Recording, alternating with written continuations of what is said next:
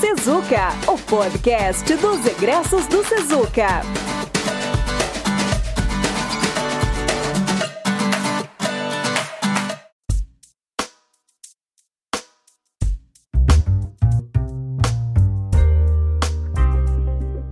Sejam bem-vindos ao episódio número 18 do Sempre Sezuca, gravado em 27 de agosto de 2021. O podcast é destinado a uma conversa com os egressos do Sezuca e aqui vamos falar sobre carreira, mercado de trabalho, negócios e muitos outros assuntos. Eu sou a professora Juliana Saboia e hoje está aqui comigo a Caroline Correia, egressa do curso de Psicologia, especialista em Psicologia Sistêmica. O podcast também conta com a participação do aluno Vinícius Castilho, que apoia na edição, produção e design das capas. Então, Carol, muito obrigada pela tua presença hoje. Fiquei muito feliz com a tua participação. E antes da gente começar, é, eu queria que tu contasse um pouco da tua trajetória profissional. Bom, queria começar agradecendo o convite, né? E tá podendo retornar a Sezuca em outro formato, né? Uh, bom, o que posso dizer da minha experiência profissional, assim, eu me formei em 2016, na, na primeira turma de 2016 da Sezuca, uh, mas antes disso eu já atuava na área, né, eu venho trabalhando há muito tempo com dependência química, desde os meus 18 anos, então, quando eu ingressei na faculdade, eu já ingressei em alguns estágios sobre isso, né, e fui me aperfeiçoando na área, terminei a formação, eu fiz uma formação em pós-graduação em terapia teoria sistêmica, né, que é a, ter, a teoria da família, né, onde a gente pode ter atendimentos familiares, casais, e quando é individual, a gente entende o, o indivíduo através da sua família, né, mesmo que não esteja no set. E atualmente atendo somente em consultórios, mas já tenho bastante tempo, uh, trabalhei uma época com internação, né, com, com tratamento da internação, e aí, por motivos de crescimento e também um pouco mais de, de horários mais, mais flexíveis, né? Uh, optei em ficar somente com os consultórios atualmente. Atuo em Cachoeirinha e atuo em, em Porto Alegre também. Então, esse é um pouquinho da minha experiência, né? Tanto com dependência química, com adolescente, com casais, com família. Essas são as Nossa. áreas que eu atuo. Nossa, é uma grande experiência. Primeiro que tu, então, tu é aluna da, da primeira turma de formação. É uma das, né? Uma das é, a Sezuca, se eu não me engano, a primeira formação foi 2014, dezembro, né, barra 2. Uhum. E aí depois uh, eu entrei em 2009, né, fiz o vestibular de 2009, entrei em maio, em março de 2010. Então eu, eu sou a, a quarta turma, se eu não me engano, de Nossa. formando. Acho que legal. E nossa, e tu deve ter uma experiência, experiência não vou dizer fantástica, porque a gente sabe que dependência química não é, né, não é uma coisa bacana, mas deve ter muita história para contar nessa trajetória Sim. toda? São 11 anos já em dependência química, né? Eu até brinco que eu tenho mais tempo em dependência química de experiência de que de psicóloga, né? E, eu, e realmente, assim, a experiência em trabalhar com dependência química abre um, um leque de, de, até de questões de crescimento pessoal mesmo, assim, não só da área, porque tu vê um mundo muito diferente, né? Um mundo que se tu não tem nenhum dependente químico na família, nenhum alcoolista na família, tu não, tu não vivencia coisas que na, nessa doença tu vivencia, né? E Verdade. aí, com o passar do tempo, fui tendo mais curiosidade em outras áreas também, né? Como adolescente também, que é outra área que eu, que eu sou apaixonada de trabalhar.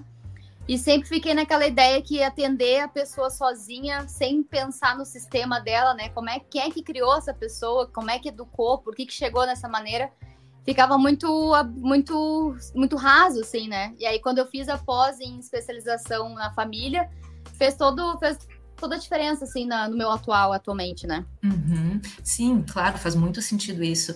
E tu, tu, comentaste, né, que tu tem mais tempo trabalhando com a questão da dependência química do que a psicologia.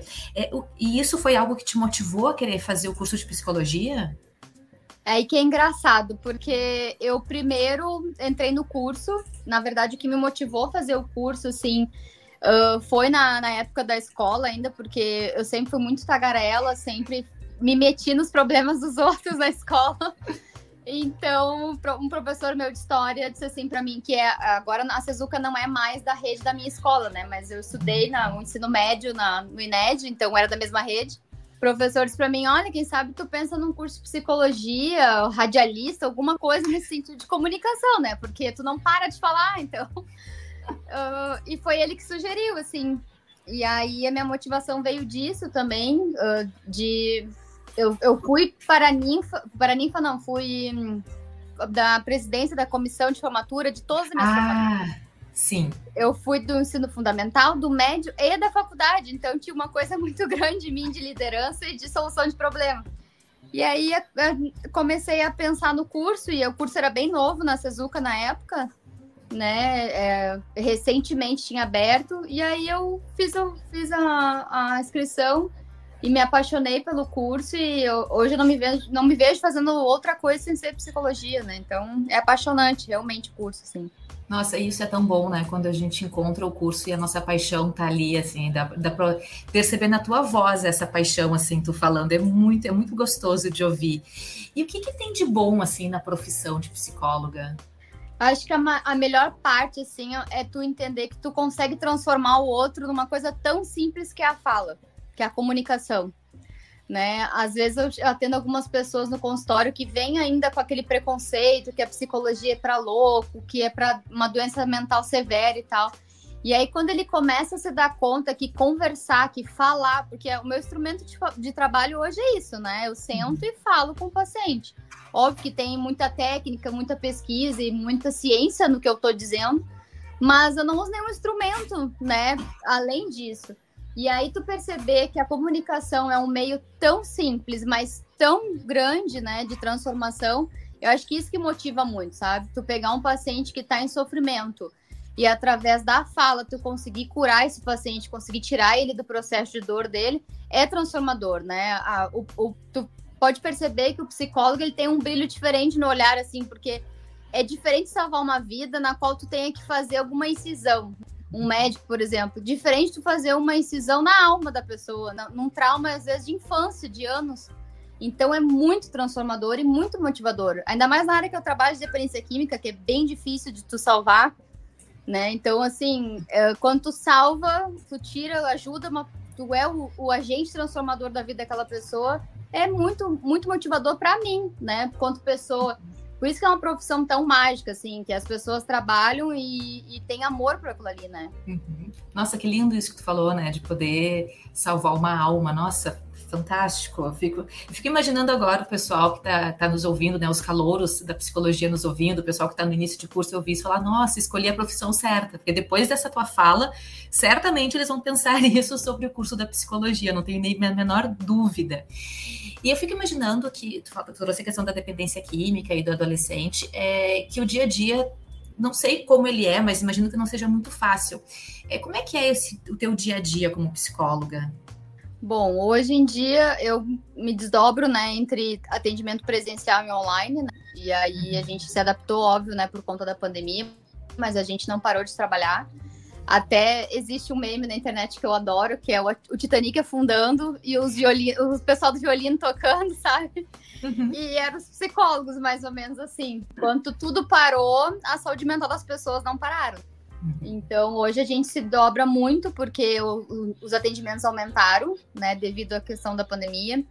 E vem se falando muito mais de saúde mental sem o preconceito. As pessoas, a geração nova vem adorando eu tenho pacientes que começaram a trabalhar para poder pagar essa terapia, porque o pai não queria pagar. Legal. Para ter noção quanto isso é motivador e vem, essa geração vem mudando. E o meu dia a dia hoje é entre atendimento, quando eu atendo nos consultórios, eu atendo das 8 da manhã e às vezes o último paciente é às 9 da noite. Nossa. É bem puxado, assim, mas também é uma questão de escolha minha, né? Não é até por uma questão da demanda. Aí, alguns dias eu faço atendimento online. E aí, terça e quarta eu estou em Cachoeirinha atendendo na Mente Ativa, que é a clínica que eu, que eu trabalho. E na, em Porto Alegre eu tenho um consultório junto com uma colega de, de profissão e colega de, de faculdade, que é Brasil. Então, são esses dois, três dias de atendimento presencial e sexta e segunda atendo online.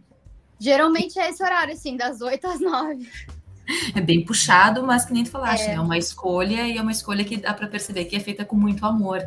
Né? E, é, e também não é só o momento do atendimento, né? Há uma preparação toda uh, anterior a isso. Todo uhum. paciente que senta no, no, meu consultório, existe um estudo, né? Eu tenho que estudar a história dele, tenho que estudar a, a montagem da família dele, tem que fazer supervisão. Quando a gente tem os nossos casos, a gente supervisiona os casos. Eu tenho que fazer minha terapia, eu não posso uhum. esquecer de mim, porque eu tô cuidando de um monte de gente. Tem prontuário, tem avaliação psicológica quando necessário. Então, é um aparato bem grande. Então, a sessão em si, ela é um resumo de 45, 50 minutos de duas, três horas de estudo ou de, de, de cuidado dessa pessoa antes. Tem toda uma preparação antes. É, isso é bem importante que tu trouxe, né? Porque a gente olha às vezes para a profissão do psicólogo e para quem não conhece ou para quem está iniciando tem essa pode ter essa ideia, né? Que ah, é só aquele momento do atendimento, é que nem professor, né? Ah, é só o momento da aula. Isso. E não, é todo o resto, né? Tudo que vem antes para aquilo acontecer e tudo que vem depois para que possa fazer efetivamente é, a prestação do serviço como tem que ser feita, né? E tu comentou, Carol, né, que tu está atendendo tanto presencial como online, né? Então, a gente viu, né, que teve essa grande mudança em função da pandemia, e também essa preocupação com saúde mental, que foi o, o, tema né, da pandemia, e ainda bem que foi o tema da pandemia, que porque já, a gente precisava disso antes, né? E no período da pandemia isso se tornou extremamente latente e trouxe essa mudança da percepção, não só é, das pessoas mais jovens, até questões organizacionais falando sobre saúde mental, que precisaram investir nisso, né? E o que, que mudou, assim, que, quais outras percepções que tu teve é, de mudança na tua profissão ou do comportamento humano nesse período de pandemia? Acho que o, o, o, ponto mais importante que mudou na pandemia foi o reconhecimento. Eu percebi que as pessoas passaram a reconhecer a questão de fazer terapia como uma consulta qualquer, como ir no ginecologista, como ir no cardiologista, como ir numa consulta de rotina, né? Antigamente, assim, uh, vamos pensar 2016, 2016, 2017, as pessoas já estavam já num processo maior, assim, de querer buscar terapia mas geralmente a pessoa busca numa situação assim que já está em crise, né? Então já passou por inúmeros médicos e os médicos dizendo tem que ir no psicólogo. Aí a pessoa chega até mim. Na pandemia eu percebi que as pessoas não abriram mais mão da terapia, né? Porque muitas vezes isso acontece assim. Ah, eu faço terapia, mas se eu precisar me apertar de dinheiro ou coisa assim, eu paro a terapia por conta disso. E a pandemia fez ao contrário, as pessoas estavam se apertando em qualquer outra situação da, do seu financeiro para ter a terapia era quase que o combustível para poder manter a, a, a, saúde mental, pelo menos funcional, né? Na qual que eu possa funcionar e trabalhar. Era quase que beber água, assim, né? De tão importante. Então, isso eu percebi bastante, a questão do reconhecimento da nossa profissão. Puxa, que legal.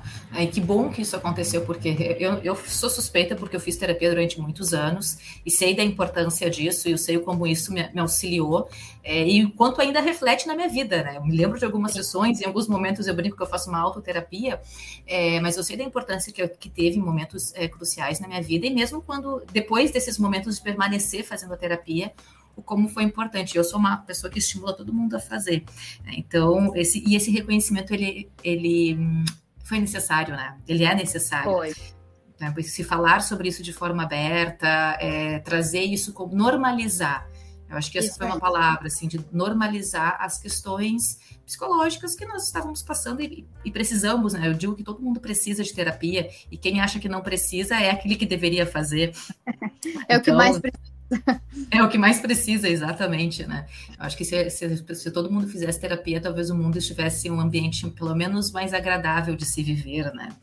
E a gente comentou um pouco da pandemia, né? A gente teve essa mudança drástica na sociedade, né? Das pessoas saindo dos seus ambientes profissionais, saindo da escola, é, ficando muito no seio familiar em alguns casos, falta de contato com outras pessoas. Isso tudo que a gente vivenciou agora nesse último um ano e meio, quase dois, né? A gente está quase entrando no segundo ano de isolamento.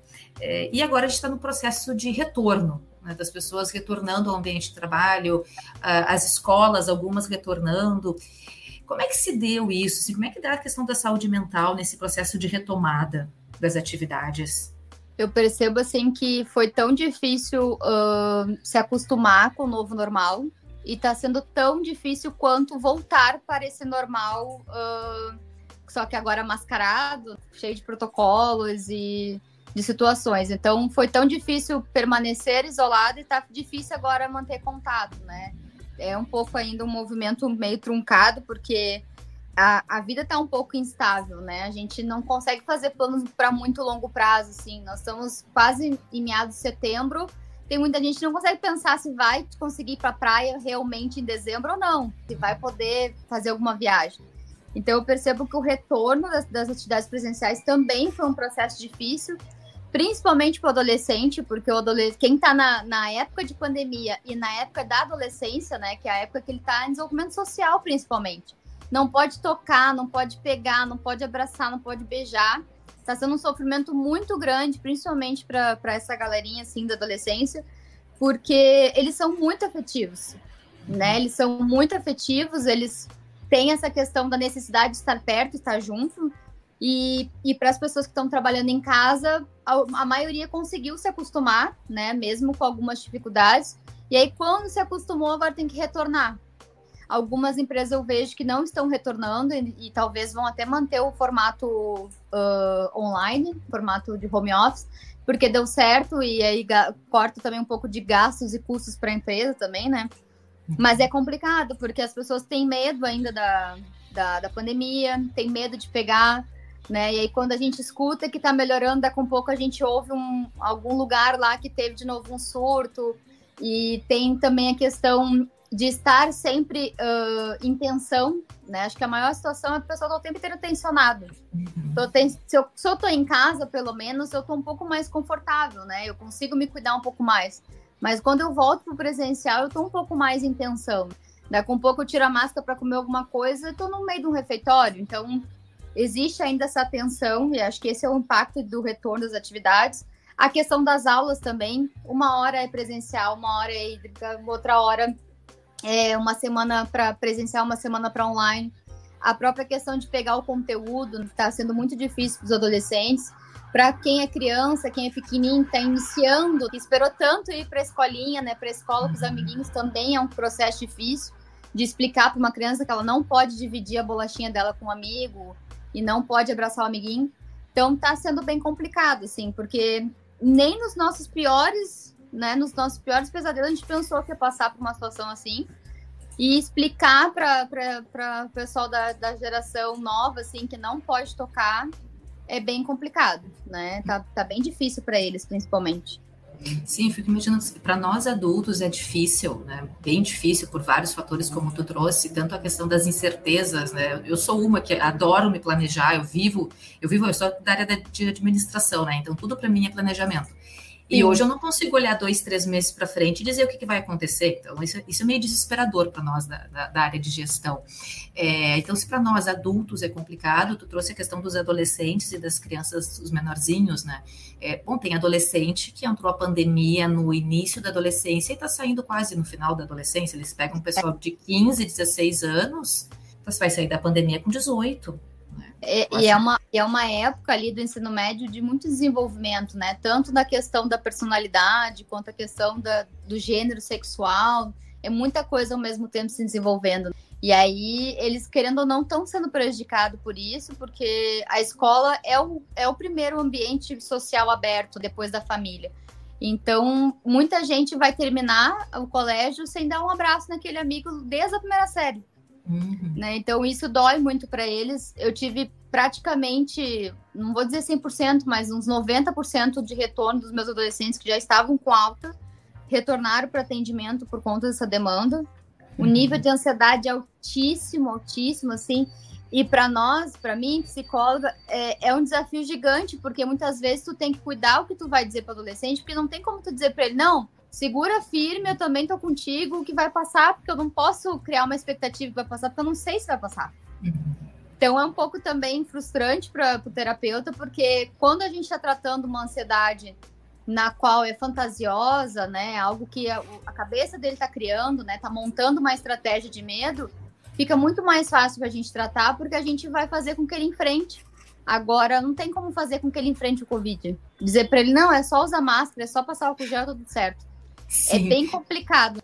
Nossa, é verdade, porque essa questão do vai passar, né? Que a gente usou muito no início ali, ah, o primeiro Sim. mês, segundo mês, ah, seis meses, ah, não, vai passar, calma, vai passar, não, vai vir a, a vacina, vai passar, veio a vacina, e, e, e, não passou, e a gente não consegue é. hoje trabalhar com nenhum cenário, né? Qualquer qualquer cenário que a gente monte, é, ele vai ser, ele pode ser desconstruído muito rapidamente, porque a gente não sabe o que vai acontecer. Então, essa, eu fico imaginando exatamente essa dificuldade de quem lida com adolescentes e com crianças. Eu tenho um filho pequeno, né? Eu tenho um filho de quatro anos. É, de como passar isso para eles. Mas, assim, pelo menos a minha experiência com o meu filho de quatro anos, ele entrou na pandemia com três é, passou pelo período de desfraude, tirada de bico, situações assim bem que foi muito tranquilo aqui na nossa casa, graças assim à, à forma como a gente adotou. Mas ele entrou na pandemia, ele era um bebê e ele está saindo da pandemia. Se, se, a gente espera que ele sair da pandemia seja início do ano que vem, sai uma criança né, com é. uma outra, uma outra estrutura, uma outra fala, uma outra construção. E eu tenho consciência de que pela idade que meu filho está, o impacto ainda é menor do que se a gente pega quem estava ali no início da alfabetização, no início desse contato numa escola maior, né, saindo da creche, começa, eu pego os meus sobrinhos de 9, 12 anos, assim, que mudaram de colégio bem no início da pandemia, aí não formaram amigos, não formaram turma, esse esquema da aula remota que é diferente para um adolescente, para uma criança e para um adulto, né, e depois esse retorno gradual, que nem tu comentaste, ah, uma semana tem aula, na outra não tem, uma semana é, tem aula de manhã, na outra tem aula tarde, e deve bagunçar muito a cabecinha deles, né? E, e o que fazer nisso tudo? É, a organização é o único ponto, assim, que a gente consegue trabalhar. Mas a disciplina montada nisso também é importante. Os pais vão ter que ser mais ativos em relação a isso, né? Porque o, a criança adolescente ele está aprendendo ainda sobre organização. Às vezes nós adultos ainda não, não aprendemos uhum. a se organizar, mas a cobrança também é, muitas vezes uh, sobrecarrega, né? Eles de, de, que eu tenho que entregar, de que eu tenho que terminar, e aí tu não tem nenhuma recompensa para isso. Que na, em casa, vamos pensar assim, eu tô sozinho, daí eu tenho que a, a buscar recursos online, como jogar no videogame ou no computador eu não tenho nenhuma outra atividade, sabe, de prazer que eu possa pelo menos aliviar um pouco mais a tensão. E aí entra essa questão da ansiedade. É bem complicado de lidar, assim, porque a gente não quer deixar que eles desistam, né, de ir para escola e de completar o que eles têm que completar, que, que é o, o processo escolar, mas virou uma obrigação muito dura. Até para quem gostava muito de ir para aula, gostava muito de, de estudar, tá complicado, porque por mais que tu tente fazer de tudo, não se torna tão interessante. Tu pode fazer a firula que for para tu manter contato online ali, mas infelizmente a gente não, não, não consegue, né? Ainda mais o brasileiro que tem essa coisa do contato, né? A gente já chega cumprimentando, pegando nas pessoas, né? Sim. É, então é bem complicado, sim. É, isso culturalmente é muito forte, né? Essa coisa do abraçar, beijar, os três beijinhos, que era uma coisa que a gente dava, Sim. enfim, que a gente até agora tem uma dificuldade, a gente ainda precisa botar o, o cotovelo, né? Ainda uhum. precisa dar um soquinho ali para garantir que teve um contato físico. É muito forte isso realmente na nossa cultura. E, com certeza, né, para os adolescentes, nesse momento, eu não tinha parado para fazer essa reflexão sobre a questão de da falta de recompensa, né? Porque tu tem todo aquele estímulo social, como tu comentaste, né? O estímulo social quando tu tá interagindo dentro do colégio, as amizades, as disputas, as novas paixões, enfim, tem muita coisa acontecendo que vai além da sala de aula. E a partir do momento que tu tira tudo isso, tu mantém só a sala de aula, realmente a recompensa é muito, ela é muito pequena para esse, esse, esse perfil, né? É tão complicado assim e é difícil de, de fazer com que eles tenham paciência em relação a isso. Eu, eu tenho um, um, adolescente que ele trocou de escola no, uh, no começo da pandemia, né, no começo de 2020, e ele estava no segundo ano, então ele provavelmente vai se formar sem conhecer os colegas. Nossa. E aí é uma dor muito grande dele, porque ele, às vezes ele diz assim para mim: ai, Carol, tem uma, uma colega que eu vejo na aula online, como eu queria ficar com ela, como eu queria dar uns beijos nela. E aí, eu não tenho nem como motivar essa criatura a dar um beijo na colega, porque não tem como. Sabe? E aí eles ficam flertando, eles estão flertando, acho que quase um ano, coitados, os dois, sabe? Esperando ser vacinado para fazer um teste e aí ganhar o tal, o tão esperado beijo, né? Ai, coitadinhos. Tá sim, tadinho. Ele tá num sofrimento gigantesco, porque antes tinha essa recompensa, né? A gente vai pra aula, tudo bem, vai para estudar. O objetivo é estudar. Mas daí a gente flerta com um colega, a gente conhece alguém, muita gente sai da escola namorando e vira até o amor da nossa vida, então uh, é difícil para eles, né? Estão vivendo essa. Queriam viver muito essa experiência e não podem viver. E aí estão a semana inteira trancada em casa sendo aula, final de semana tão trancada em casa também. Uhum. Então é bem, é bem sofrido assim trabalhar o emocional do adolescente, porque eles são imediatistas, porque a adolescência passa, né? Não é que nem a, a vida adulta que é bem mais comprida. Sim, para nós, assim, a única sensação que eu tive é que eu vivia, eu estava num looping contínuo, né? Não importava se era segunda, se era domingo, se era o dia que fosse, parecia sempre a mesma coisa, principalmente no início da pandemia, né? A gente ficou muito restrito. É, agora, com a questão da vacinação, enfim, que a gente ainda tem algumas atividades é, fora, tu consegue de, de, uh, essa questão do tempo e do dia da semana tem um, um outro formato. Mas no nível de adolescência, como tu falaste, né? A ansiedade e a questão hormonal é tudo, tudo explodindo neste momento, né? É um mundo que está começando e que para eles não está acontecendo como aconteceu para a gente, né? Então nós adultos já vivenciamos isso, no máximo a gente tem que lidar com as nossas, as nossas, as nossas questões, mas a adolescência é uma vez só na vida, né? Então é, é uma e pena. E eles sofrem bastante com isso, assim, eles sofrem e aí tem que ter uma compreensão muito grande dos pais, assim, do tipo, tá, mas é só uma menina, é só um beijo. E, e, o pai já viveu, a mãe já viveu essa experiência, né?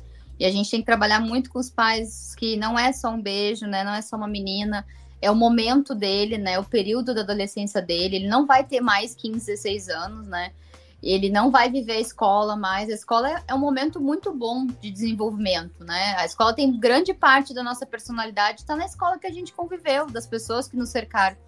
E isso faz muita diferença para o futuro adulto. Então, quem, com certeza, assim, quem viveu o período de pandemia na adolescência, a gente ainda vai ter que pesquisar dessas, esses, essas uhum. criaturas para ver o que aconteceu no futuro, assim. Ah, Porque vai ter um impacto. Vai, vai. ter, com certeza, um impacto vai, eles vão chegar para mim lá na graduação e eu não tenho a menor ideia de como é que vai ser isso. Sim. Porque em, momento, eles, em algum momento, esses, claro, obviamente, esses adolescentes, essas crianças vão chegar no nível superior e nós, professores, vamos ter que estar preparados para entender que é um outro perfil. Né? O tipo de cobrança vão ser, vai ser um desafio completamente diferente dos alunos que eu atendo hoje. Né? Eu, então, é, é, um, é um mundo que a gente ainda vai bom, a gente está passando por isso todos juntos, né? Mas é um, tudo que tinha de teoria para trás sobre muita questão comportamental vai ser necessário ser revista para a gente entender, porque é um movimento, é um momento de ruptura muito grande no comportamento e desenvolvimento humano. Né? Então, é, só... eu, eu acredito até que mais para frente vai haver até uma nova nomenclatura no próximo DSM, uhum. alguma coisa sobre pandemia, assim, sobre alguma ansiedade da pandemia. Já existe, né, o transtorno de estresse pós-traumático, né? Uhum. Mas eu acho que vai ter alguma coisa referente à pandemia, porque os sintomas são diferentes, são parecidos com alguns transtornos de ansiedade, mas é, são sintomas provocados, né? São sintomas que todo mundo vivenciou e cada um viveu de uma forma diferente, mas o, sofrimento, o, o, o sofrimento não.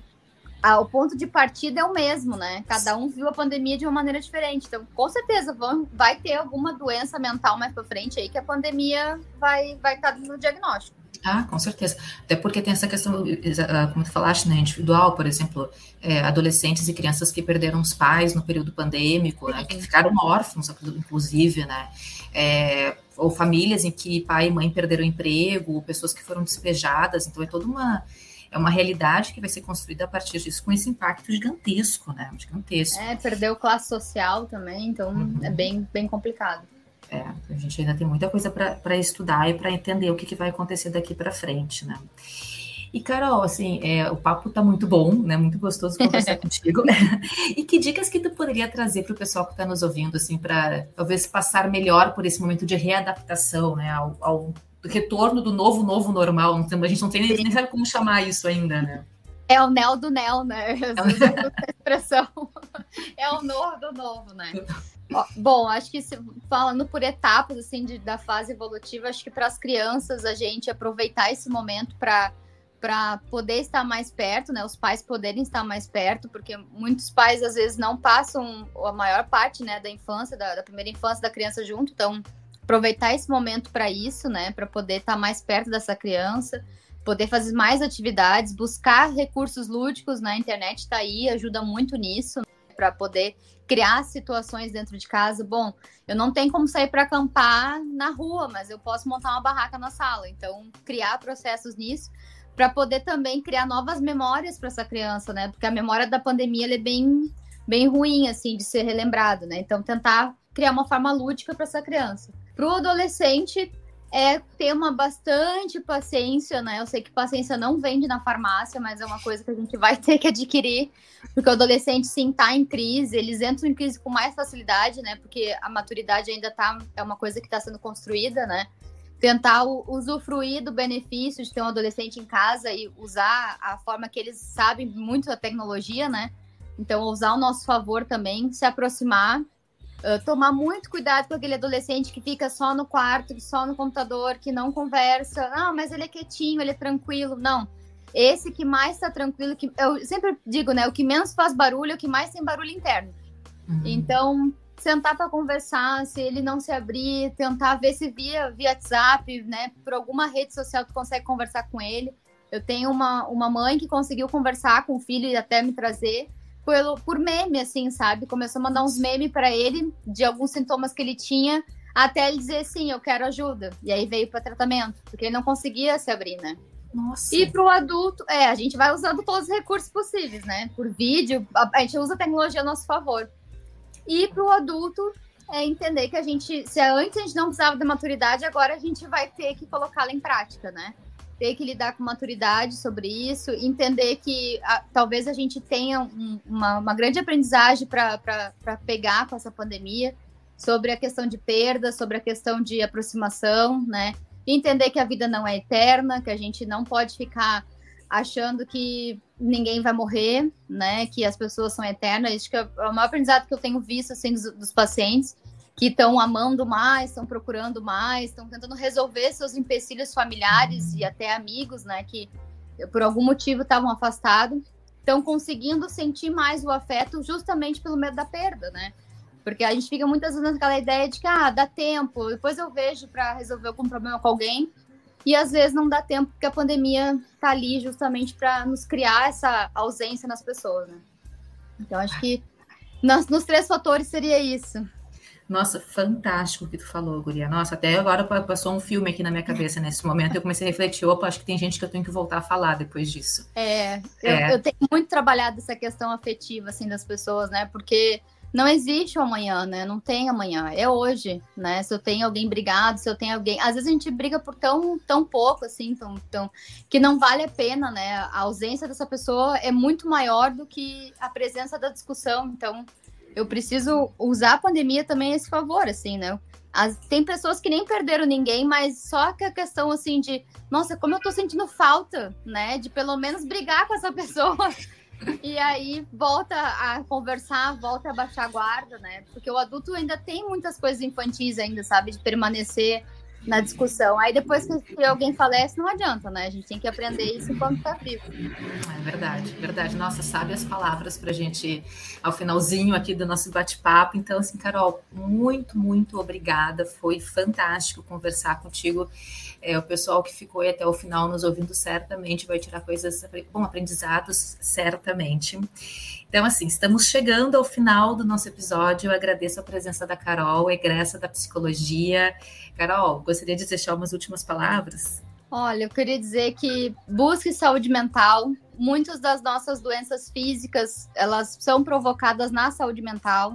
Mesmo que tu não tenha nenhum problema prévio, assim, ah, eu não, não tenho um problema para resolver na terapia, mas eu quero me conhecer, eu quero melhorar, quero aperfeiçoar a pessoa que eu sou com certeza a terapia vai te trazer esse autoconhecimento, tu vai virar uma pessoa melhor, né? Não tenha medo do processo, porque por mais que o processo possa começar difícil, assim, mexer em coisas que tu não queira, te garanto que tu não vai te arrepender, vai ser o maior investimento que tu tem, é investir teu dinheiro em ti, na tua inteligência emocional. Então, isso é um recurso que dinheiro nenhum paga. Verdade, verdade mesmo. Então tá, pessoal, agradeço a todos que nos ouviram nesse bate-papo aqui muito bacana e nós nos vemos no próximo episódio. Até mais.